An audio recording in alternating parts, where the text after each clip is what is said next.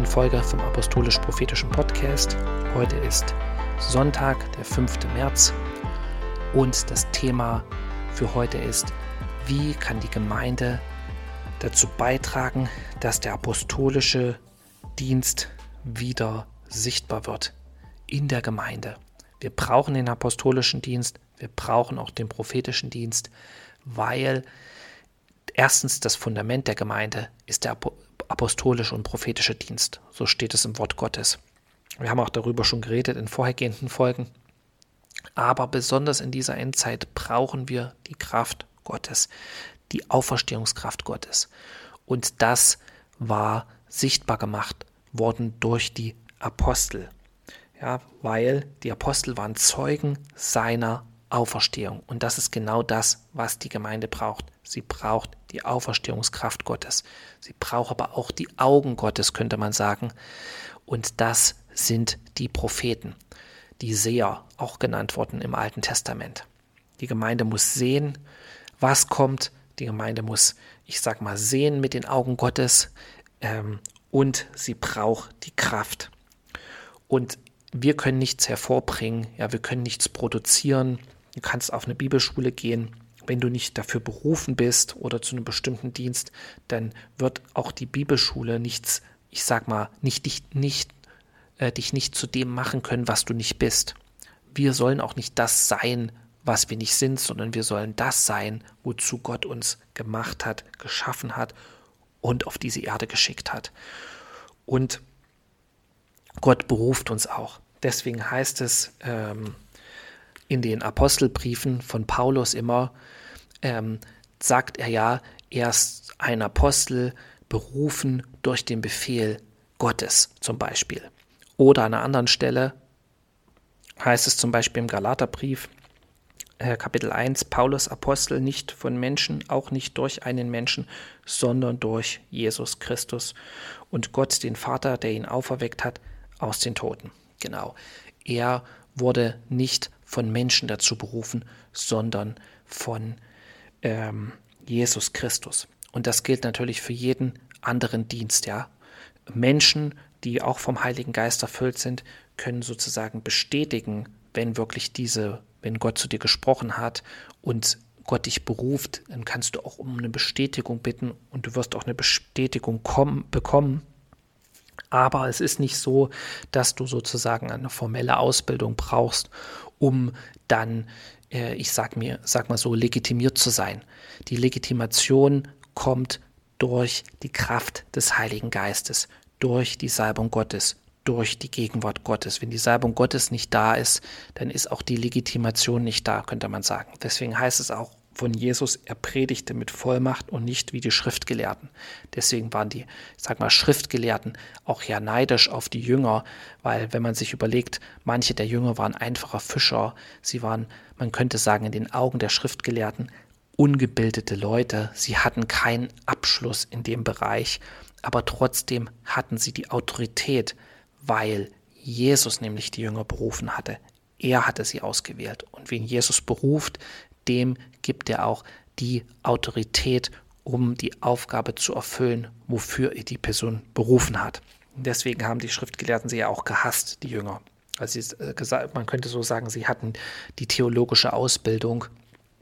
Sie waren die, die äh, da was vorzeigen konnten, aber sie hatten nicht die Autorität.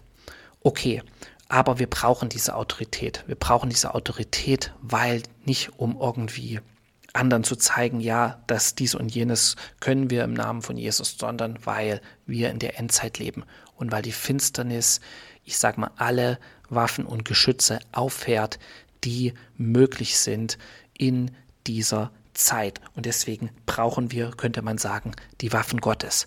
Und das ist die Auferstehungskraft.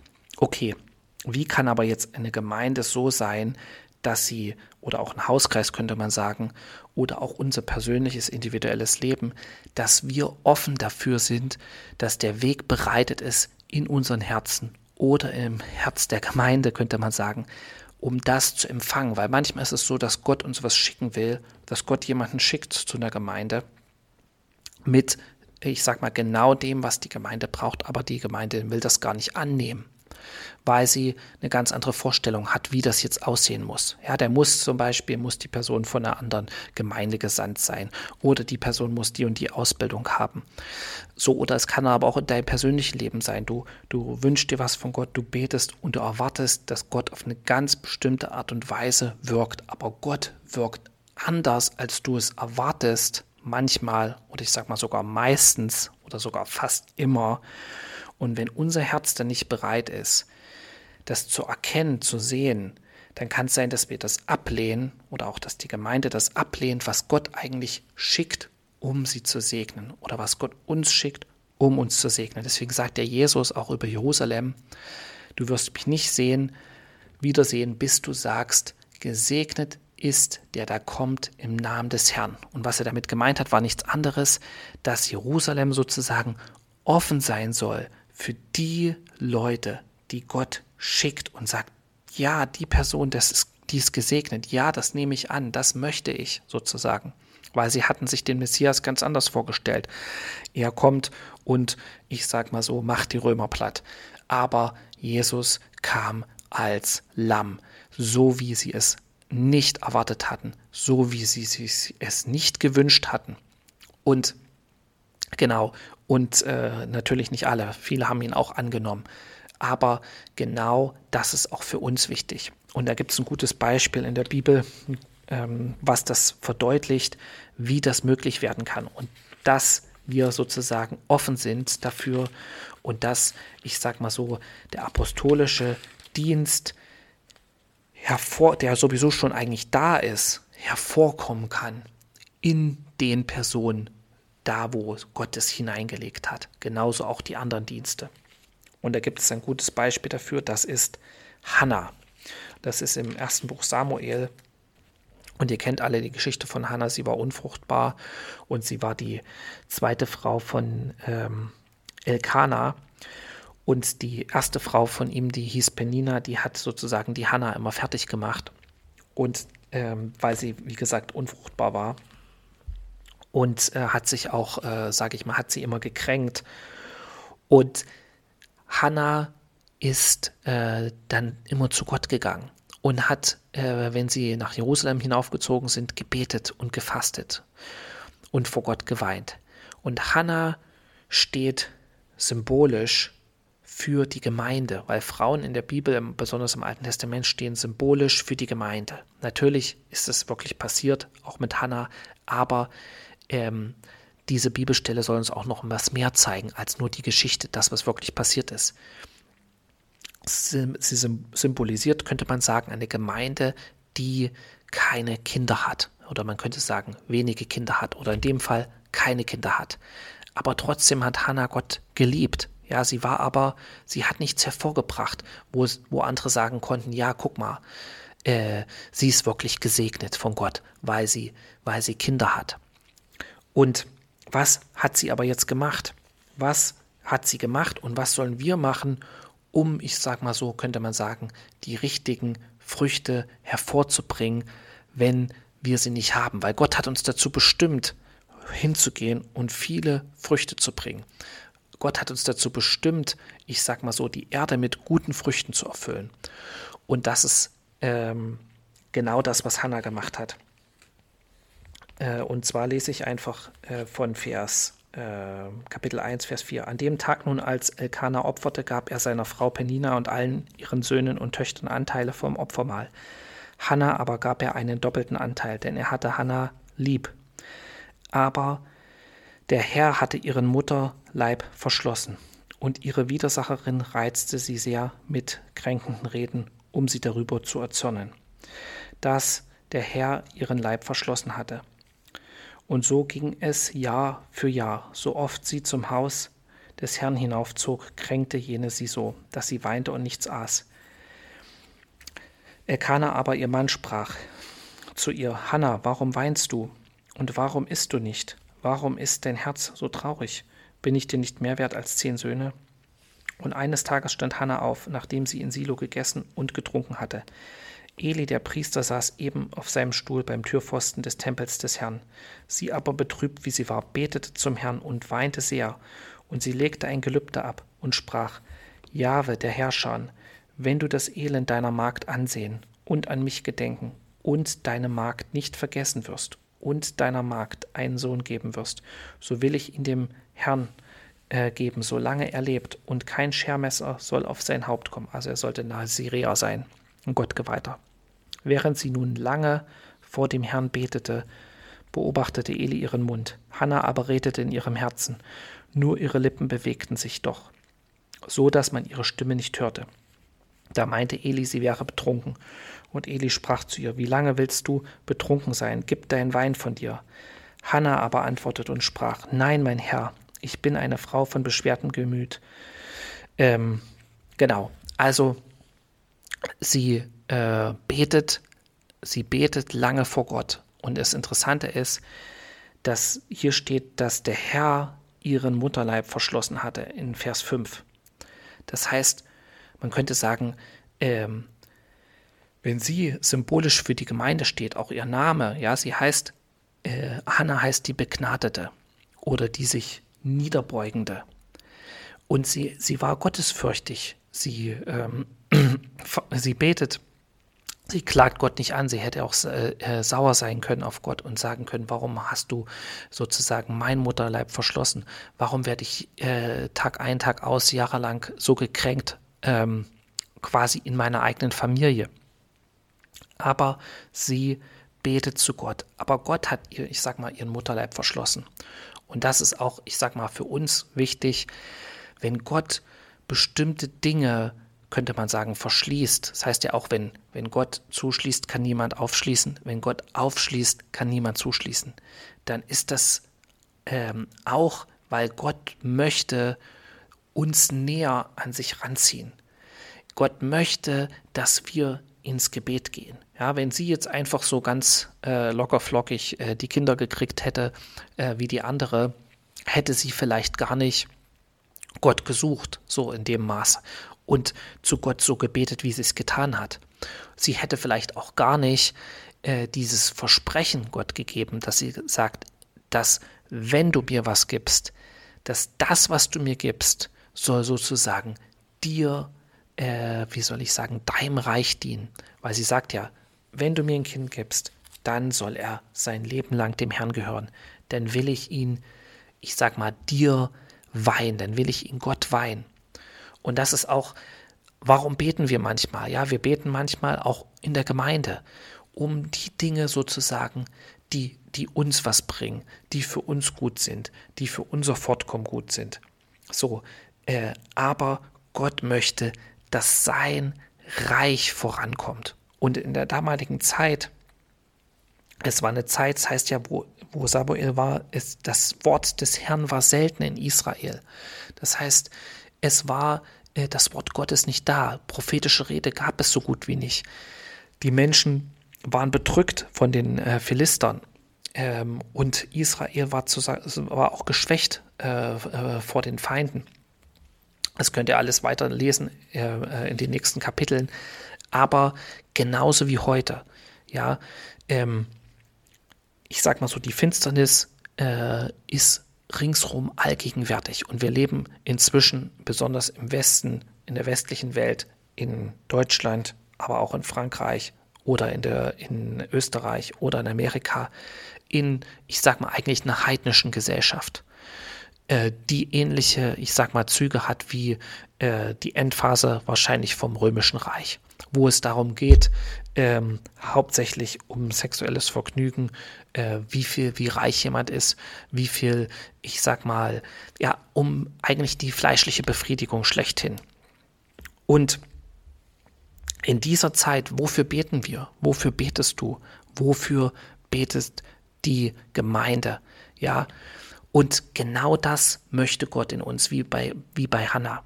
Dieses Verlangen danach, dass das Reich Gottes dass das Reich Gottes zum Durchbruch kommt.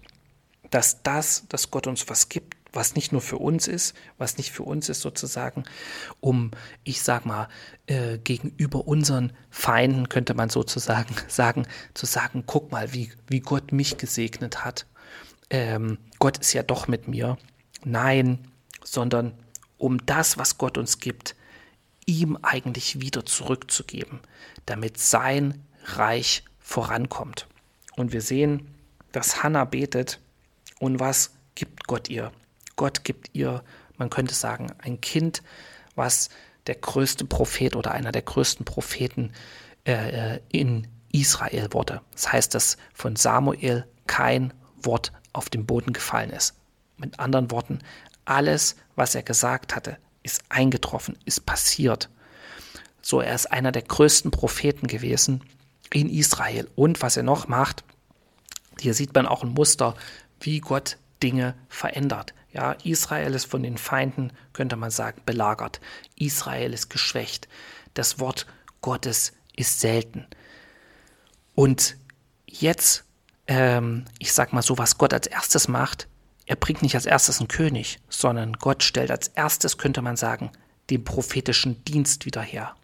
Er stellt ihn wieder her und ich sag mal, bringt äh, ihn zur Geburt oder der Prophet wird geboren durch eine Frau, die fastet und betet und sie sagt, das, was du mir gibst, das will ich dir geben, Herr. Und, und genau das ist das, was wir, was wir brauchen. Genau ist das, was wir brauchen. Wenn wir beten, wenn wir Gott suchen und wenn unser Anliegen ist, dass sein Reich vorankommt, nicht zuerst unsere Bedürfnisse, sondern sein Reich, dann bringt Gott durch uns was hervor. Dann, dann kann Gott, ich sag mal, könnte man sagen, auch diesen, diesen äh, prophetischen Dienst wieder auferstehen lassen in so einer Gemeinde. Und was macht dieser prophetische Dienst? Der prophetische Dienst, was macht Samuel? Was hat Samuel gemacht? Er hat Saul gesalbt zum König und er hat später David gesalbt zum König. Und David und Saul, beide stehen symbolisch für den apostolischen Dienst. Für den apostolischen Dienst. Ähm, und Paulus hatte das später, ich sag mal, was äh, Saul äh, nicht hingekriegt hat, hat Paulus für den Stamm Benjamin wiederhergestellt, weil Paulus war auch ein Benjaminiter wie Saul gewesen. Und Paulus hieß ja vorher auch Saulus, was auch eigentlich kein Zufall ist, und er wurde der Apostel, der dann zu den Heiden gekommen ist. Also der Apostel ist sozusagen vergleichbar mit dem König in Israel gewesen. Das heißt jetzt nicht, dass der Apostel ein König ist oder sowas, ja. Das ist nicht damit gemeint, sondern symbolisch steht äh, König David und auch äh, Saul, sie stehen für den apostolischen Dienst, der aber, ich sag mal, sie waren berufen, Saul war berufen zum König, genauso wie es David war. Aber es wurde freigesetzt ähm, durch dieses prophetische Wort, durch die Salbung zum König. So wurde das sozusagen, ähm, in, was sie selber gar nicht wussten. Sie wussten es nicht. Ja, du kannst zu einem bestimmten Dienst und Auftrag berufen sein von Gott, aber du weißt es nicht. Und dann brauchst du, ich sag mal, das prophetische Wort oder den prophetischen Dienst, der das in dir aufschließt. Und wenn du dann das Wort hörst, dann, dann, dann merkst du es in dir. Der Heilige Geist bestätigt das Wort, indem er auf dich kommt, zum Beispiel. Und du, du merkst tief in dir drinne, das ist genau das, das ist genau das Richtige. Genau. Also, wenn wir wollen, dass der apostolische Dienst wieder hergestellt wird, dann brauchen wir die Wiederherstellung vom prophetischen Dienst in der Gemeinde. Und der, ich sag mal, kommt zur Geburt in einer ganz bestimmten Gemeinde, nämlich in der Hanna-Gemeinde, in der Gemeinde, die so ist wie Hanna, die, ich sag mal, betet, fastet auch, äh, wenn es dran ist und hingegeben ist, dass sie sagt, ich will nicht nur das für mich sozusagen, was du mir gibst. Ich will nicht nur, dass du, sage ich mal, meine Situation veränderst, sondern ich will, ich will mit dem, was du mir gibst, will ich dir dienen, will es dir zurückgeben. Und genau das bringt das hervor. Und die Sache ist die, dass im Endeffekt äh, es auch nicht so war, dass Hannah, ich sag mal so, sie hat Samuel ähm, Gott zurückgegeben. Das heißt, äh, sie konnte nicht ihn sehen, wie er, ich sag mal, bei ihr aufwächst, sozusagen. Sie, er war nur einige Jahre bei ihr und ist ja dann äh, sozusagen zum Priester gekommen und war ein Gottgeweihter. Sie konnte jetzt nicht sehen, wie sie von ihm Enkelkinder kriegt und so weiter. Ja, aber sie wusste ihr ganzes Leben, dass dieser Samuel, der in ganz Israel bekannt war, dann später, des, wo kein Wort auf den Boden gefallen ist, das ist mein, könnte man sagen, äh, mein Sohn gewesen, den Gott mir gegeben hat. Ja, deswegen heißt doch Samuel der von Gott erbetene. Und in diesem Sinne sollen wir genauso, egal in welcher Situation du dich jetzt befindest, egal wie sehr du vielleicht auch von anderen gekränkt wirst in bestimmten Situationen, egal, ich sag mal, ähm, wie sehr du denkst, dass die Umstände gegen dich sind, sollen wir zu Gott gehen, so wie Hannah, und Gott unser Herz ausschütten und ihn bitten, dass er eingreift. Und du wirst sehen, dass Gott anfängt zu wirken, dass Gott anfängt einzugreifen. Wenn wir das, was wir von ihm wollen, nicht nur für uns haben wollen, sondern für das Reich Gottes. Und zum Schluss hat Gott ähm, Hannah noch mehrere andere Kinder gegeben, als Ausgleich dafür, dass sie gesagt hat, das, was du mir gibst, gebe ich dir zurück. Und das möchte ich auch noch mal kurz lesen. Das ist im zweiten Buch Samuel, als sie Samuel sozusagen äh, Gott weiht und zum Priester bringt. In 2. Buch Samuel 2, Vers 18. Samuel aber diente vor dem Herrn, und der Knabe war mit einem leinenen Ephod umgürtet. Dazu machte ihm seine Mutter ein kleines Obergewand und brachte es ihm Jahr für Jahr mit, wenn sie mit ihrem Mann hinaufging, um das jährliche Opfer darzubringen. Und Eli segnete Elkanah und seine Frau und sprach, Jahwe gebe dir Nachkommen von dieser Frau anstelle des Gegebenen, den sie Jahwe übergeben hat. Und sie kehrten nach Hause zurück. Und der Herr suchte Hannah heim, und sie wurde schwanger, und sie gebar noch drei Söhne und zwei Töchter. Der Knabe Samuel aber wuchs heran bei dem Herrn. Halleluja. Also Gott wird dieser Gemeinde oder jedem, der so, ich sag mal, Gott dient, wie Hannah es getan hat, äh, überreich zurückgeben, das, was wir Gott geben, so dass wir mehr als genug haben, wenn wir Gott an erste Stelle setzen. Und in diesem Sinne wünsche ich euch Gottes Segen. Betet für eure Gemeinde, ähm, dass sie wie die Hanna-Gemeinde wird. Und dann kann Gott das hervorbringen, was unsere Gesellschaft, aber auch unser Leben äh, ändern kann und was sozusagen auch gefüllt ist von der Auferstehungskraft Gottes. In diesem Sinne seid gesegnet. Bis zum nächsten Mal. Amen.